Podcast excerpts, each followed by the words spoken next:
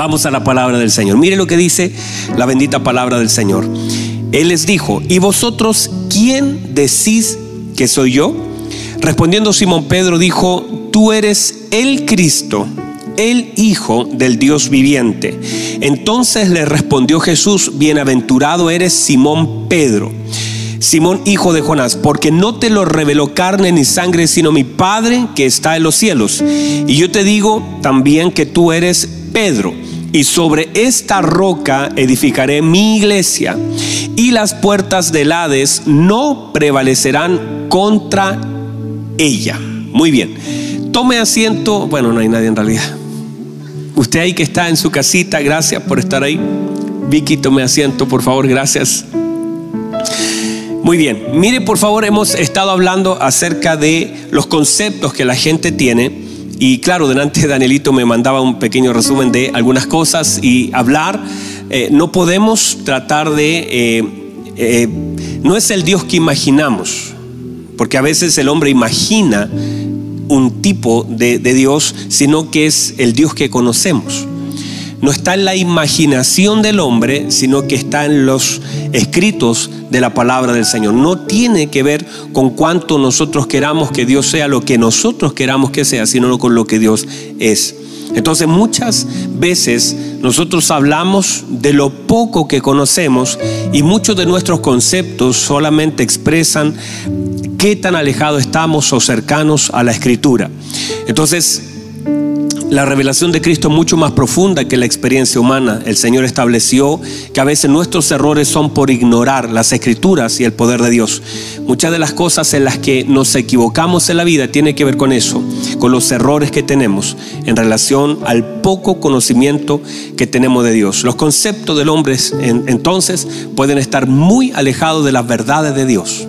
Mire lo que acabo de decir. Los conceptos del hombre, los conceptos que el hombre tiene pueden estar muy alejados de la verdad de Dios. Hay, para alguien, hay personas que, por ejemplo, incluso encuentran malo a Dios. Hay gente que piensa que Dios es malo. Por lo que el mundo vive, a veces la gente dice, porque si Dios fuera bueno, no pasaría esto. Y lo que pasa en realidad es por lo que el hombre ha hecho, no por lo que Dios nos ha dado pero a veces los conceptos equivocados dañan mucho. Entonces, el Señor establece, yo edificaré mi iglesia. Entonces, hemos hablado solamente una, pequeña frase que voy a tomar de lo que en la mañana comenzamos a hablar, que lamentablemente la generación, eh, hay una generación, sobre todo en este tiempo, que ha querido tratar de levantar una imagen o tratar de en su mente elaborar o tener un Dios a la medida de ellos, a su imagen y a sus necesidades. No es como que Cristo está edificando su iglesia, sino que parece que la iglesia está tratando de construirse un Dios que no es el Dios bíblico, que no es el Dios eterno, sino que es un Dios que la gente lo quiere tener cada persona de acuerdo a su tamaño de la necesidad que tiene, el sentido que está a su disposición, a su alcance y su conveniencia. Y es muy triste porque finalmente la gente quiere tener un Dios que supla todas sus necesidades, un Dios que supla todos sus deseos y un Dios que no le demande nada, un Dios que le permita todo y ese no es Dios. Entonces la gente, por ejemplo, cualquier persona, hace días atrás se estaba tramitando el tema de aborto y uno cuando escucha en Argentina todo este tema de lo que está pasando, entonces todas las personas, incluso muchas de esas personas que están allí, hasta hablaron de Dios y uno las escucha hablar de Dios como casi que Dios le debe permitir todo lo que ellas creen que deben hacer o todo lo que la gente quiere hacer. De hecho, usted va a ver los traficantes que se encomiendan a la Virgencita, se encomiendan a Dios. Y todo eso que son conceptos equivocados, porque cada persona le gustaría tener un Dios de acuerdo a su necesidad, su conveniencia, sus deseos. Y eso es un error que ese Dios solamente está a su alcance y su disposición, por la falta de conocimiento que tienen de Él, buscan la conveniencia de un Dios que no opera como ellos quieren. Pero eso es, esta generación intenta tener un Dios personal que pueda satisfacer sus necesidades, soportar todo lo que hace y luego mantenerlos por toda la eternidad en el cielo. Es como eso, es como que la gente incluso quiere irse al cielo sin querer estar con Cristo en la tierra. Es impresionante. Toda la gente quiere irse al cielo. Yo voy a los cementerios constantemente. yo me muevo entre funerales y matrimonios. eso es toda mi vida. o estoy en un funeral o estoy en un matrimonio. Qué cosa, hermano. Esa es la vida pastoral. Conozco todos los cementerios de Chile, hermano. Y conozco todos los centros de evento. Impresionante. Pero es así y toda persona que de pronto está en un cementerio, pero digo toda, yo he estado en funerales donde de todo tipo, de todo lo que usted se puede imaginar. Y todas las personas dicen, bueno, el Señor ya te tiene en su reino. Y claro, eh, eh, hasta en conceptos equivocados, pero no solamente eso. Hay personas que quieren estar en el cielo sin querer ella estar con Cristo en la tierra. ¿Cuál es el sentido de querer estar en el cielo sin querer estar con Cristo en la tierra? Quiero estar con Cristo en la eternidad, pero no quiero estar con Cristo en la tierra. No lo busco acá, pero quiero tenerlo allá. Son conceptos completamente equivocados. Entonces el hombre se ha equivocado tanto en la forma en cómo vive. Entonces, Estamos, eh, no estamos preguntando qué debemos hacer, sino que a veces solamente queremos ver qué nos ofrece una congregación o qué me da Dios si asisto a una iglesia. Y a veces nos enojamos, míreme, me están mirando, ¿verdad? Ustedes también me están mirando. Usted también, señora, me está mirando. A veces nos enojamos cuando ocurren cosas malas en nuestra vida haciendo nosotros cosas buenas. Y ya dejamos de hacer lo que hacíamos.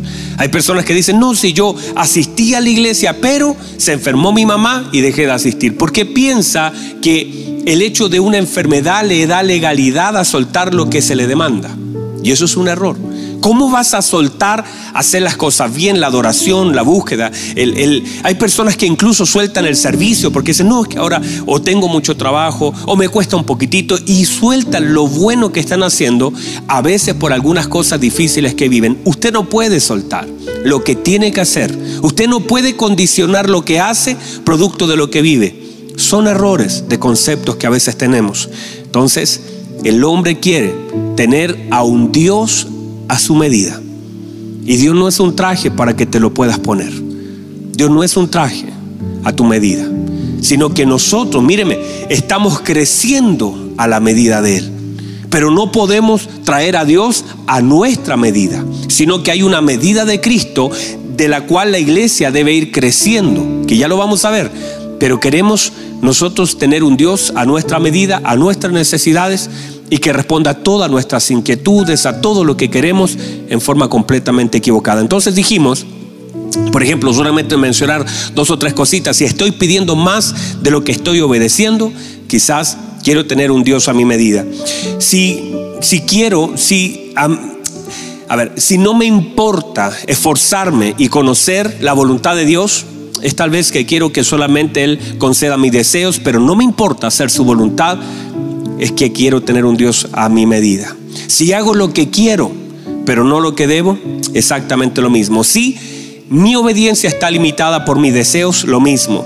Si no hay evidencia de Cristo en mi vida, si estoy interesado más en mi comodidad que la utilidad que puedo prestar al reino, estoy equivocado. Si para mí congregarme es una opción y no una oportunidad, si la oración es una carga y no una necesidad, si leer la Biblia es reemplazable por cualquier asunto de mi vida, estoy completamente equivocado y debo replantear mi vida en Cristo. Esto no es para achacarlo, yo sé que la gente, había, parece que me dijo alguien, parece que tú Alexi me dijo que por ahí los hermanos están diciendo, ay, estoy tan apaleado, pero la idea no es que usted solamente se sienta mal, porque qué cosa, hermano, uno puede sentirse mal y no cambiar nada, ¿verdad que sí? Digan amén. Hay gente que se siente mal y no cambia nada. No es sentirse mal, sino es que vernos a través de la escritura y decir algo está mal en mi vida que debo comenzar a cambiar. Entonces Dios, el Dios a quien servimos y que adoramos, nos exige todo, nos demanda obediencia, espera que muramos a nuestros deseos y cumplir su voluntad. Por supuesto, espera que amemos, guardemos, obedezcamos y compartamos su palabra, que alcancemos aquello para lo cual fuimos alcanzados y que entendamos que debemos amarle con todo nuestro corazón. Nos pide siempre esfuerzo, compromiso, entrega, disposición, fidelidad, negación, determinación, convicciones, humildad, generosidad, que abunden en nosotros la presencia de Cristo y que cada vez nos parezcamos más a, la forma en la que nacimos y que ahora nos parezcamos mucho más a su Hijo. Entonces, no podemos tratar que Dios sea lo que nosotros queremos, sino debemos esforzarnos por hacer lo que Él nos pide. ¿Hasta ahí estamos bien? Ya con eso deberíamos decir gloria al Señor, deberíamos entrar en provecho con el almuerzo, con todo eso, ¿verdad? Bueno, cuando hablamos de edificar, póngame atención por favor, hace unos días atrás en la radio estuve predicando acerca del centurión, toda la semana hablamos del centurión, y parte de los ancianos dijeron esta frase. Los ancianos llegaron donde el Señor Jesús, porque había un centurión, ¿se acuerdan de la, de, la palabra del centurión, verdad? Que tenían su criado enfermo, ¿todos se acuerdan? Iglesia amada, ¿todos se acuerdan? Los millones de personas que están aquí reunidas, ¿todos se acuerdan?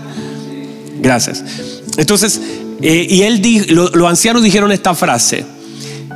Él es digno que le conceda su milagro porque ama a nuestra nación y nos ha edificado una sinagoga.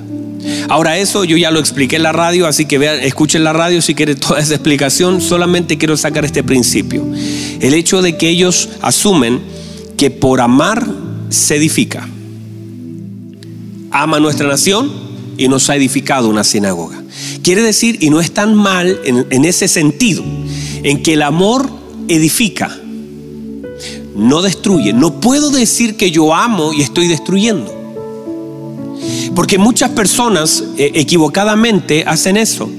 Por ejemplo, hay personas que dicen, no, si yo amo a mis hijos, pero se fue con otra persona, abandonó a sus hijos, destruyó su familia, rompió el pacto y dice que ama. ¿Cómo vas a amar si lo único que estás haciendo es destruir? ¿Cómo puedo decir que amo si no estoy edificando? Porque el concepto entonces es que ama a nuestra nación y nos edificó porque el amor te permite y te obliga y te da como oportunidad la edificación. Amo y edifico. Claro, yo amo a mis hijos y los edifico. Amo a mi esposa y la trato de edificar. Amo a la iglesia. El Señor ama y cuida a su iglesia y la edifica. Porque el amor edifica. No puedo decir que amo si no estoy edificando. O sea, parte de la manifestación de mi amor es la edificación, la construcción que hago. O sea, yo debo construir mi matrimonio, debo construir la vida de mis hijos, debo sumarle algo que les falta. El amor que tengo hace que yo le sume a usted algo que a usted le falta, le pongo un ladrillo, estoy edificando su vida con una palabra y ese es el concepto, pero yo no puedo decir que amo algo lo estoy destruyendo. ¿Verdad? Si es importante para mí la Biblia, eh, eh, eh, el, iPad, lo que sea importante, esta toallita es para, para mí importante. Yo no puedo decir que esta es importante, la estoy, la estoy maltratando. ¿Cómo voy a decir que es importante esta toalla que amo tanto y la estoy destruyendo? ¿Cómo puedo decir eso? Porque las cosas que son importantes para mí las cuido. Alguien dígame, qué mal público tengo, hermano. Ninguno de toda la multitud me dice amén. Alguien ahí en la red que me diga amén, gloria a Dios. El hecho es que el amor se manifiesta también por la edificación. Por eso el Señor dice, yo edificaré mi iglesia, porque el amor permite esa edificación. Entonces, la edificación es un proceso, no es un suceso. Míreme por favor, la edificación no es un suceso. De hecho, la construcción aún del mundo en el que habitamos y que mañana parece que va a haber un eclipse en el mundo. Pero esta construcción del mundo también pudo el Señor haberla hecho en un día. Claro que sí. Poderoso es el Señor para hacer las cosas. Es más, entendamos la medida de día como una medida general, porque para el Señor un día es como mil años y mil años como un día, por lo tanto lo que quiere decir que no hay medidas para el Señor. ¿Me explico? ¿Me explico, Francisco, allá adentro? No hay medidas para el Señor. Porque cuando la Biblia dice que el primer día hizo el Señor, pero ¿cómo se mide el día? ¿Cómo, ¿Cómo, alguien puede medir un día si nosotros medimos el día por las lumbreras, por el sol, verdad? De hecho, en otros planetas, eh, como el Sol da eh, la, la, vuelta más larga, ¿cierto? Porque el planeta es más largo, tiene más horas. Así que muchos de nosotros deberíamos irnos a Júpiter. Orar para que abrir una iglesia por allá por, por Saturno, que es gigante y dura como, como 60 horas un día. Un día son como 60 horas. Ahí yo creo que varios deberíamos irnos, ¿verdad? Ahí le haríamos de oro con el día. Dígame, hermano, oremos. Dios, Dios puede enviarnos a, Júpiter. Ahora, entonces, pero cuando la medida de Dios no es esa, porque las lumbreras fueron creadas como en el cuarto día más o menos, por lo tanto la medida del primer día, ¿quién la da? No sé si me explico. Si la medida del día de 24 horas la da el sol, que fue creado en el cuarto día, ¿quién dio la medida del primer día? Entonces, por lo tanto, es solamente una forma de medición para que tengamos entendimiento que la creación fue por proceso y que no fue que el Señor dijo, bueno, la tierra y todo es hermoso, sino que fue un proceso. Como en el sexto día el hombre fue puesto, ¿verdad? Pero en el sexto día, ¿de qué? ¿De qué medidas? Diga, eso no se lo voy a explicar porque ni yo lo sé. Y no me importa tampoco saber cómo es esa medida. En el cielo lo voy a saber. Ahora, póngame atención a esto. Entonces, toda edificación es un proceso. De hecho, uno quisiera construir una casa en un día, ¿verdad? En un día levantar, pero se tiene que fraguar, hay cosas que tienen que esperar, que la pasta hay que esperar que se seque, hay, o sea, hay cosas que son procesos y no sucesos. De hecho, la Biblia dice en Efesios capítulo 4, versículo 11, a ver si, si media me ayuda con ese versículo, sé que están allá despiertos, allá adentro, me pueden ayudar con Efesios 4, 11, que dice así. Y él mismo constituyó, el mismo que hizo, constituyó a unos apóstoles, a otros evangelistas, a otros profetas, a otros pastores, bueno, ya me, salté uno, pero bueno, a otros pastores, me faltó profetas ahí en medio, que yo, yo no, trato de, no, no, copio, sino que yo escribo, me gusta escribir la palabra para después acordarme, pero ahí sale, ahí ya lo pusieron bien a otros pastores y maestros, ¿verdad? Hablando de los cinco ministerios. Dice, a fin, versículo 12, a fin de perfeccionar. ¿A fin de qué? De perfeccionar. ¿A quiénes? A los santos. ¿A quiénes? Pregúnteme quién es el santo. Mira hacia el lado. Ahí está el santo. Aunque no tenga carita de santo, ni acciones de santo. Es un santo para el Señor. Amén, dice.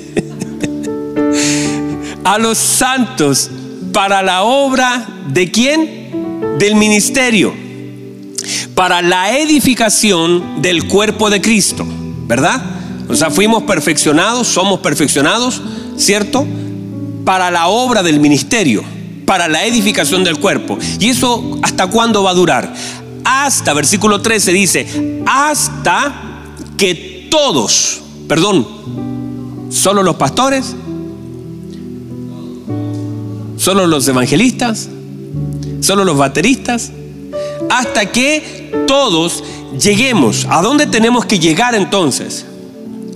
Tenemos que llegar a la unidad de qué? De la fe. O sea, ¿cómo vamos a agradar al Señor en esa fe? ¿Cómo se va a complacer el Señor en esa fe? ¿Cómo se van a mover los montes con la fe de la iglesia? Tremendo, hermano. Hasta que todos lleguemos a la unidad de la fe. ¿Y qué más? Y del conocimiento. O sea, tenemos que llegar. Hay, hay una meta. La meta es llegar. La iglesia tendrá que llegar. Por eso en este tiempo habrá una mayor cantidad de luz, una mayor revelación de la palabra.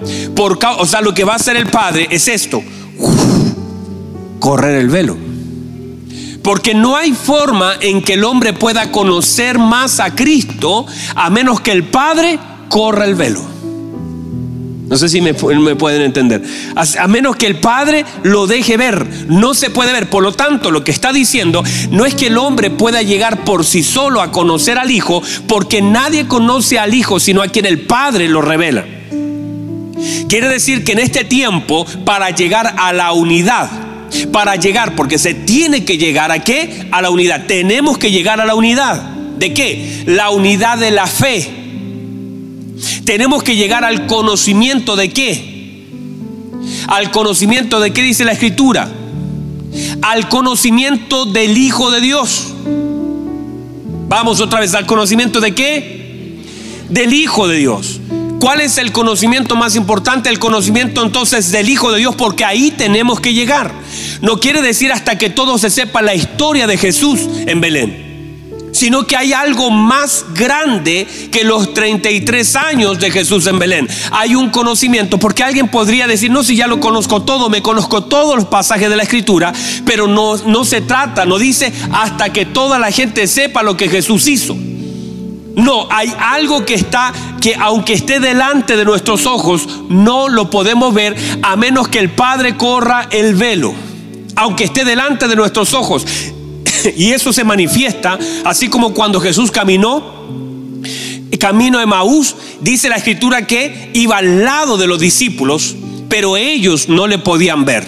Le podían oír, ardía su corazón, caminaban con él, escuchaban la palabra, pero no le podían ver porque sus ojos estaban velados. Hasta que sus ojos fueron abiertos, le pudieron reconocer. Quiere decir que hay cosas que están delante de nosotros, pero que nosotros no podemos reconocer. Entonces la Biblia dice que hasta que todos que lleguemos. Hay un momento donde tenemos que llegar a qué? A la estatura al conocimiento.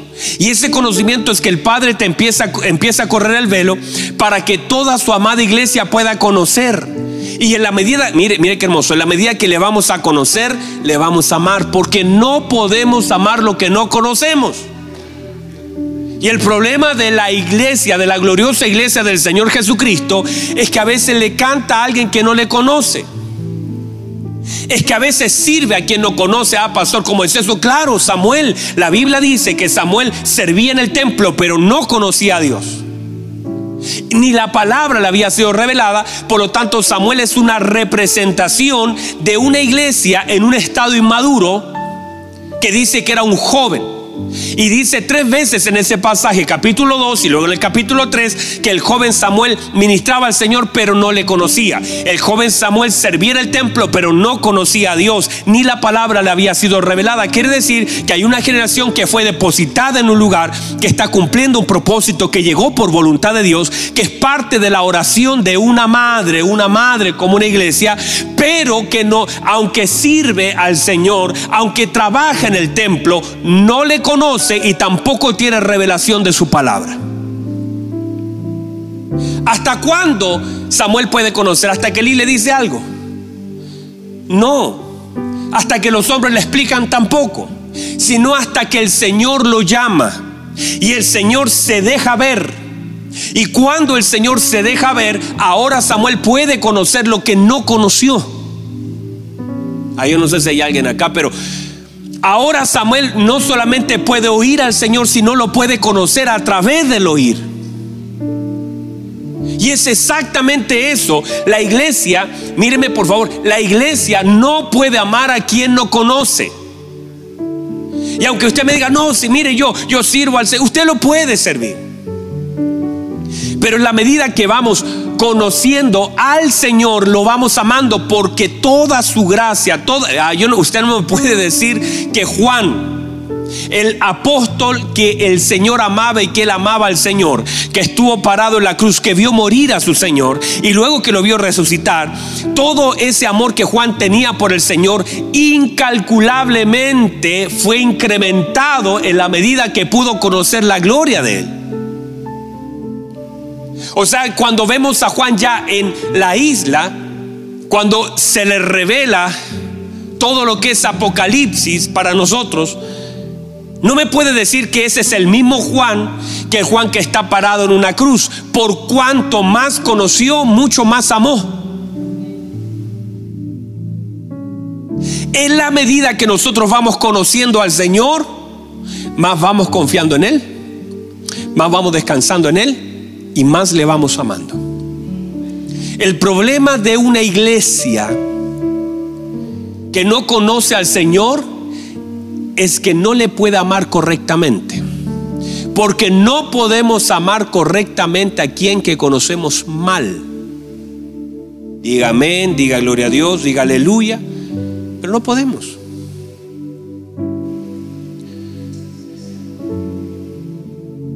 Sea, en la medida que vamos conociendo. ¿Por qué? Porque a veces el conocer, por ejemplo, si uno con, yo yo amo a Alexis, no tanto, pero lo amo. Si llegara más temprano la transmisión el mal lo amaría, pero como llega tarde, lo, lo amo poco. Pero, ¿qué me pasa? Que si yo, por ejemplo, pasara a veces más tiempo con Alexis, puede ser que lo ame menos. Porque al conocerlo más, puedo ver sus grietas, puedo ver sus errores. Hay gente que se ama más en distancia, sobre todo a los tecladistas.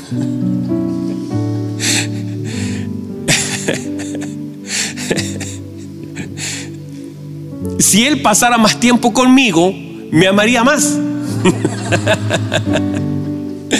Porque conocería mis virtudes. Pasa que cuando nosotros nos acercamos más, si en el caso de Alexis tuviera más virtudes que yo no conozco, por ejemplo, fuera, no sé, digo, buen cocinero, yo viera la casa que, no sé, que, que, limpia todo lo que está sucio, que es atento con su esposa, cuidadoso con sus hijos, yo al conocerlo más, lo amaría más por sus virtudes. Pero si me acerco y hay defectos que yo no conozco, el hecho de acercarme a él Ponen en evidencia sus grietas, que trata mal a su esposa, que trata mal a su hijo, que es desordenado, que es negligente. Entonces, por supuesto, yo vería sus defectos. Entonces, no se trata solamente de si me acerco, sino quién es. El tema es que cuando nosotros nos acercamos al Señor, lo único que podemos ver de Él, ¿qué es? Virtudes. Por eso la Biblia dice que Él nos llamó de las tinieblas a su luz y cuando nos llamó de las tinieblas a su luz admirable, nos llamó para anunciar, porque tú no puedes anunciar las virtudes de quien no conoces. Pero cuando nos llamó de las tinieblas a su luz, nos acercamos y ¿qué pasó? Vimos sus virtudes. Al ver sus virtudes, ahora tú no puedes quedar callado de lo que has visto. Por eso cuando nos acercamos y por eso el velo se rompió, ahora podemos entrar libremente al trono de su gracia, ahora podemos acercarnos a las virtudes del Señor y entre más cerca estamos, más virtudes vemos. Y ahora entre más virtudes ves, más amor tienes. Cuando yo, por ejemplo, conocí a mi esposa, yo vi una hermosa mujer. Pero luego de ver una hermosa mujer, me fui acercando y me di cuenta que era una mujer seria. Y me gustó. Ella estaba enamorada hace rato de mí, digámoslo así. Pero yo me acerqué un poquito y vi que era seria y me gustó. Ya no solamente era bonita, sino que era seria. Y luego me acerqué un poquito más a ella y me di cuenta que era inteligente. Y más me gustó. Y después de eso me acerqué un poquito más a ella y me di cuenta que amaba al Señor y más me gustó. Y cada vez que me acercaba a ella me fui, la fui amando más porque fui conociendo más cosas de ella. Y después me acerqué un poquito más a ella y me di cuenta que era buena consejera. Y más la amé. Y después me acerqué más a ella y me di cuenta que era sincera. Y más la amé. ¿Por qué? Porque la fui amando en la medida que la fui conociendo. De la misma manera, nosotros en la medida que nos vamos que vamos conociendo al Señor, lo vamos amando más. Por eso la Biblia dice, hasta que todos lleguemos al conocimiento del Hijo. Cuando vamos conociendo al Hijo, la iglesia se va enamorando por el conocimiento que tenemos de Cristo. Si la iglesia basa, si la congregación, la iglesia del Señor Jesucristo basa su servicio y su amor a Dios en solamente el participar de un lugar, eh, yo estoy aquí porque, por ejemplo, Daniel está aquí porque toca el bajo. Francisco está allá dentro de, de esa batería porque toca la batería, porque le dan un turno. Vicky está acá porque canta y le dieron un turno para cantar. Al momento de quitarle el micrófono y que venga otra persona con un don mayor o que le digan, mira, Vicky, ah, ya no vas a tocar en un turno, ella entonces deja de asistir a la iglesia porque su comunión con la iglesia tiene que ver con la función que cumple en ella. No sé si me explico. Pero si Vicky está aquí por amor al Señor que conoce, que se le ha ido revelando, Puede ser que le quiten el micrófono, pero ella no se va a ir del cuerpo de Cristo ni de la iglesia y no va a dejar de servir porque le quitaron el micrófono o llegó alguien mejor, no va a tener envidia, no es una, no es una Caín que va a matar a todos los Abeles que ofrecen algo mejor.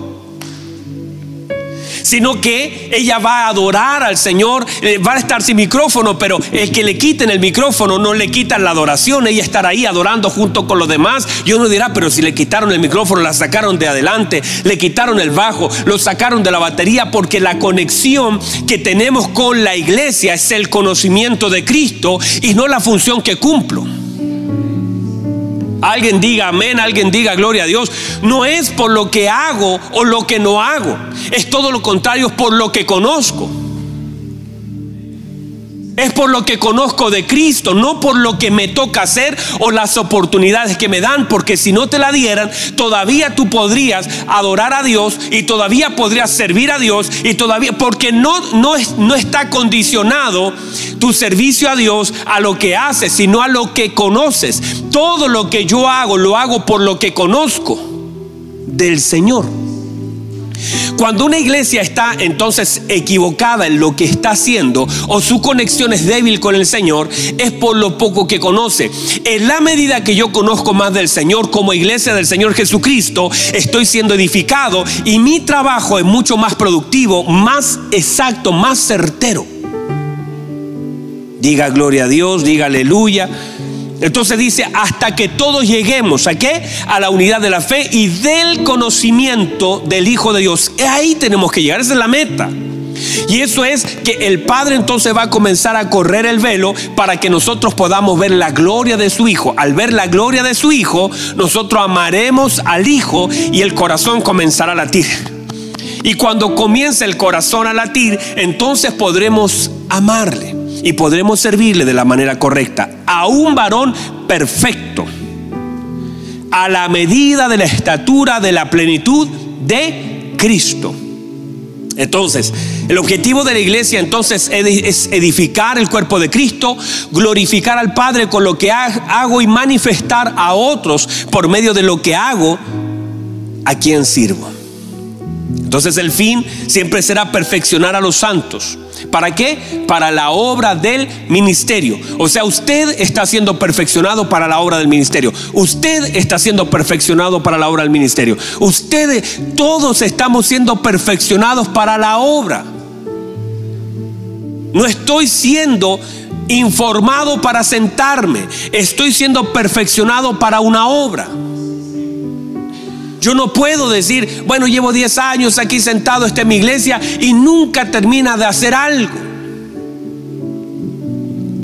Entonces, ahora cuando pensamos en esto, me quedan 7 minutos. Por favor, reciba esto. Cuando pensamos en esto, vemos en la edificación cómo el Señor hizo una proyección de todos los hombres que edificaron en algún momento en la, en la Biblia hay hombres que fueron edificadores. Entre ellos, por ejemplo, Noé. Noé, la Biblia establece que en un mundo perdido, pervertido, un, un, mundo donde la gente era, que, que, la Biblia establece que ese mundo era parecido al que vivimos ahora, porque dice así como en los días de Noé. Y esos días de Noé están replicados ahora como en los días de Noé. En ese mundo Dice que el mundo estaba perdido, la gente estaba mala. Pero dice que Noé, qué hermoso ese verso, 6, 8, Génesis 6, 8, si no me equivoco, dice, pero Noé halló gracia ante los ojos de Dios. Fue como una excepción en medio de una generalidad. Fue un caso particular, singular. En medio de todo lo que se vivía, la Biblia dice que Noé halló gracia ante los ojos de Dios y por haber hallado gracia, que es una de las... De, uno tiene que conectar porque la Biblia lo que intenta es mostrarnos a Cristo. Y esa gracia que estaba en Noé estaba también en, en Cristo. La gracia, lleno eres de gracia, gracia y virtud. Esa gracia de Noé en realidad cuando se ve gracia en él es porque él es una proyección de Cristo. Y usted lo ve no solamente en la forma en cómo a través de la madera de un arca hubo una salvación. Eso es una proyección, una imagen, una sombra, una figura de lo que es Cristo. Ahora a Noé se le dice construir un arca. ¿Y para eso qué requería? Noé tenía ciertas características. Tenía fe, según la escritura, tenía fe. Tenía obediencia, era perseverante. Y el tamaño de la edificación fue el tamaño de la salvación. El tamaño de la edificación fue el tamaño de la salvación. Sepa usted que esa arca, de la cual hicieron una réplica hace poco, ¿verdad? Una réplica en Estados Unidos, no, no estaba el tamaño para contener a la gente. El tamaño del arca no era suficiente para contener a la gente. ¿Por qué? Porque siempre se supo cuánta gente se iba a salvar. O sea, siempre el Señor supo que la gente no iba a correr al mensaje. Porque si no tendría que haber hecho un, arca mucho más grande para contener. Pero el tamaño de la edificación fue el tamaño de la salvación. Ahora, el Señor le dijo a Noé, construyame un arca. Diga conmigo arca. Qué, qué fome suena, hermano. Solo Alexis me dice arca. bueno, construyame un arca, le dijo el Señor. Y diciéndole eso, le dijo, yo quiero que tenga solamente un acceso, solamente tenga una puerta. Quiero que el arca tenga solo una puerta, un acceso. Entonces usted va diciendo, uy, el Señor dijo, ¿cuántas puertas? Quiero una puerta. Quiero que la salvación que la dimensión de la edificación de la salvación que estoy otorgando solamente tenga un acceso, no tendrá dos. Solamente habrá cuántos accesos? Uno. ¿Cuántas puertas? Una. Solamente una puerta de entrada hacia la, salvación, si eso era. Lo que el Señor hizo, dijo, voy a edificarme un arca que sea la salvación, pero tendrá solamente una puerta, tendrá solamente un acceso. Ahora usted piensa y dice, claro, eso es, eso era Cristo. Cristo es la única puerta. Cristo es el único acceso. Y además, no solamente eso, además quiero que tenga tres niveles, de lo cual por supuesto en algún momento ya hablamos. Y también quiero que tenga solo una ventana. ¿Sabe lo que es eso? Yo quiero solamente una conexión, no quiero dos. Quiero solamente una conexión. No quiero dejarte ventanas de lado porque vas a mirar lo que está pasando con la gente. Vas a ver cómo la gente termina hundiéndose, perdiéndose, llorando y destruyéndose. Yo quiero que si vas a mirar algún lugar, quiero que si quieres que la luz entre por un lugar, entrará solamente por un lugar. Quiero que solamente conecte tus ojos hacia donde está la luz. Y pondré una ventana no al costado, pondré una ventana arriba. O sea, habrá una conexión, un lugar donde la luz pueda entrar al arca. Una sola ventana iluminará toda el arca, una sola conexión. De alguna forma, eso es una proyección de lo que es la iglesia, conectada absolutamente. Quiero que la esperanza sea una paloma que pueda llevar y traer, que conecte con el olivo. Y que, y que, sea la esperanza para decir que las aguas han bajado, que ya no hay, no tienes forma de ver, míreme, no tienes forma de ver el agua porque no puedes, porque hay solo una ventana que no te permite ver, no entras por esa ventana, pero si la paloma tiene acceso al arca, la paloma tiene acceso a la salvación, la paloma tiene acceso, te puede, te puede dar indicaciones, entonces suelta la paloma, la paloma irá a buscar y traerá esperanza, y cuando venga con la esperanza te darás cuenta que es el tiempo, que las aguas han bajado y que ahora, o sea, la paloma es la dirección del arca. La paloma muestra el tiempo del arca. La paloma es la señal.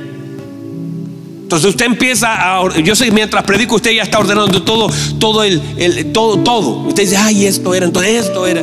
Y justamente por eso entonces ahora vemos cómo Noé fue un edificador y vemos que la edificación tenía que ser exacta. Cualquier error en la edificación generaría la tragedia más grande. No podían haber errores. Y no, no habían pruebas.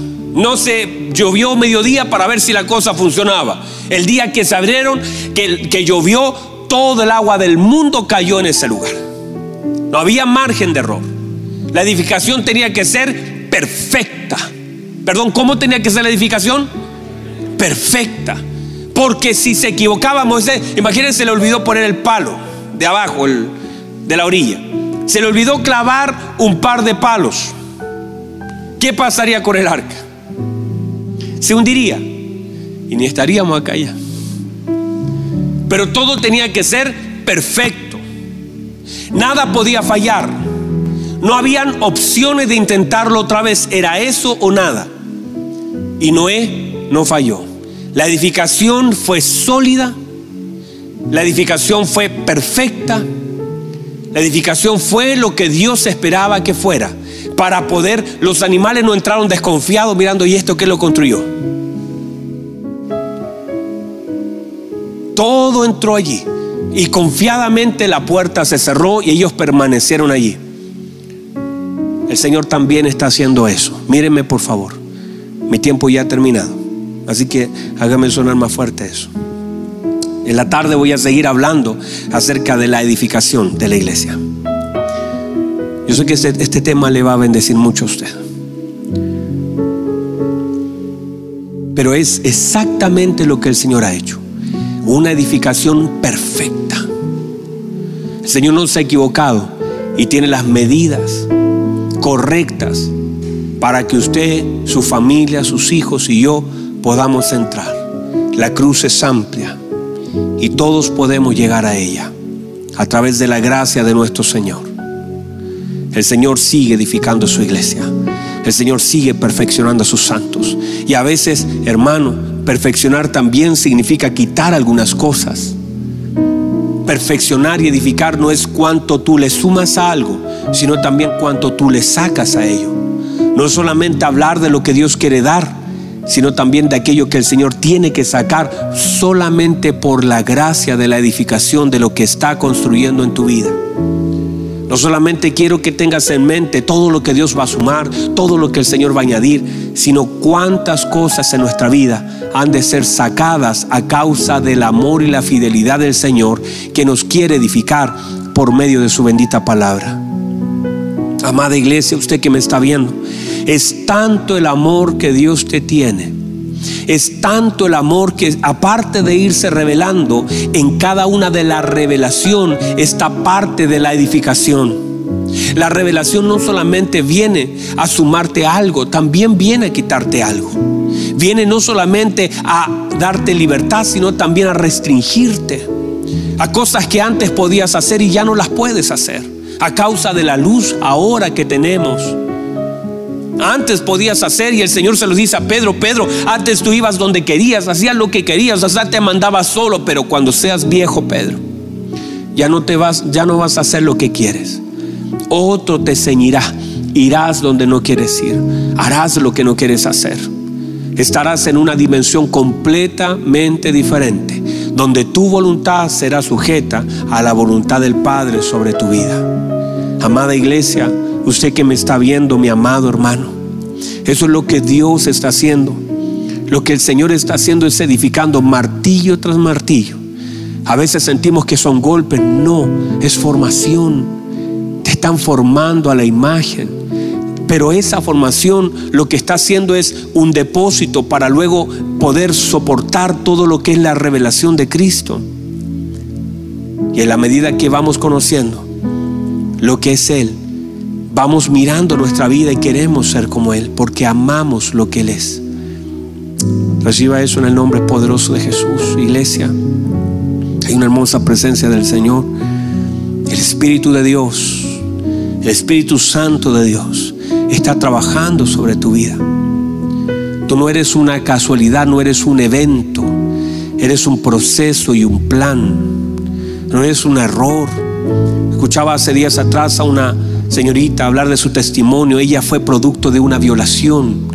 Un hombre violó a su mamá en la calle. Su mamá decidió no abortar. Y ella hoy honra, bendice al Señor. Y dice, yo no fui el error de un hombre, yo fui el plan de Dios. Quizás no llegó de la forma correcta, pero Dios se valió para alcanzar esa muchacha y a través de ella glorificar el nombre del Señor y poder llevar la palabra a tantos lugares. Tú no eres un error. No es que tus padres, tal vez cuando tú eh, estabas en el vientre, quizás tu mamá dijo, bueno, ¿y ahora qué voy a hacer? Pero el Señor tenía todo planificado. Eres parte de la edificación del cuerpo de Cristo. Y tu fe será incrementada. El conocimiento, la revelación de Cristo será aumentado para que puedas amar al Dios al que sirves. Para que puedas predicar la palabra con autoridad y compasión. Para que no te avergüences de predicarle a otros del Evangelio tan hermoso que se nos ha sido dado, para que con denuedo prediques la palabra del Señor, para que tus huesos vuelvan a arder, para que tu corazón arda con la llama del Evangelio, para que podamos ser lo que el Señor espera que seamos, ser esa gloriosa iglesia de nuestro Señor Jesucristo. Amado Dios, levante sus manos ahí donde está en su casita. Oh Dios de toda gracia, Hermosa es su presencia, hermosa es su presencia. En el Señor con su presencia este lugar y que del otro lado mientras yo estoy predicando, no solamente estoy diciendo algo, sé que algo está saliendo de una forma poderosa, algo glorioso está llenando. Padre, llena las casas de mis hermanos que están oyendo su palabra. Señor, llene las casas con su hermosa presencia, que su Espíritu Santo pueda tocar, pueda llenar. Padre, en el nombre poderoso de Jesús, algo hermoso pueda ser sacudido en nuestras casas, algo glorioso pueda ser impartido en nuestros hogares. Su iglesia está siendo edificada como una madera de acacia preparada para el arca. Señor, siendo lijada, siendo procesada. Tantos nudos que hay en esa madera, pero cada uno de esos nudos está siendo tratado con amor. Yo bendigo en el nombre poderoso de Jesús. Lo bendigo, Señor. Bendigo a mis hermanos que están allí conectados. Muchos de ellos tal vez quebrantados a causa del problema, pero serán consolados a causa de la palabra. Aunque han sido quebrantados a causa del problema, serán consolados a causa de la palabra. Y cada uno de los golpes que recibimos, Padre, usted los usa a nuestro favor para la edificación de su amada iglesia. Bendigo a mis hermanos. Los bendigo en el nombre poderoso de Jesús. Ahí está, Señor su presencia. Los más, más de su presencia. El Espíritu Santo haciendo su trabajo. La paloma volando otra vez, Señor. Trayendo, conectando con el aceite, con el olivo. Padre, la ventana que nos trae a luz. Padre, que ilumina toda la casa. En el nombre poderoso de Jesús, bendigo, Señor, a mis hermanos. Esta presencia hermosa puedan sentirla allí en sus casas, en sus hogares. Levante sus manos, adoramos un minuto.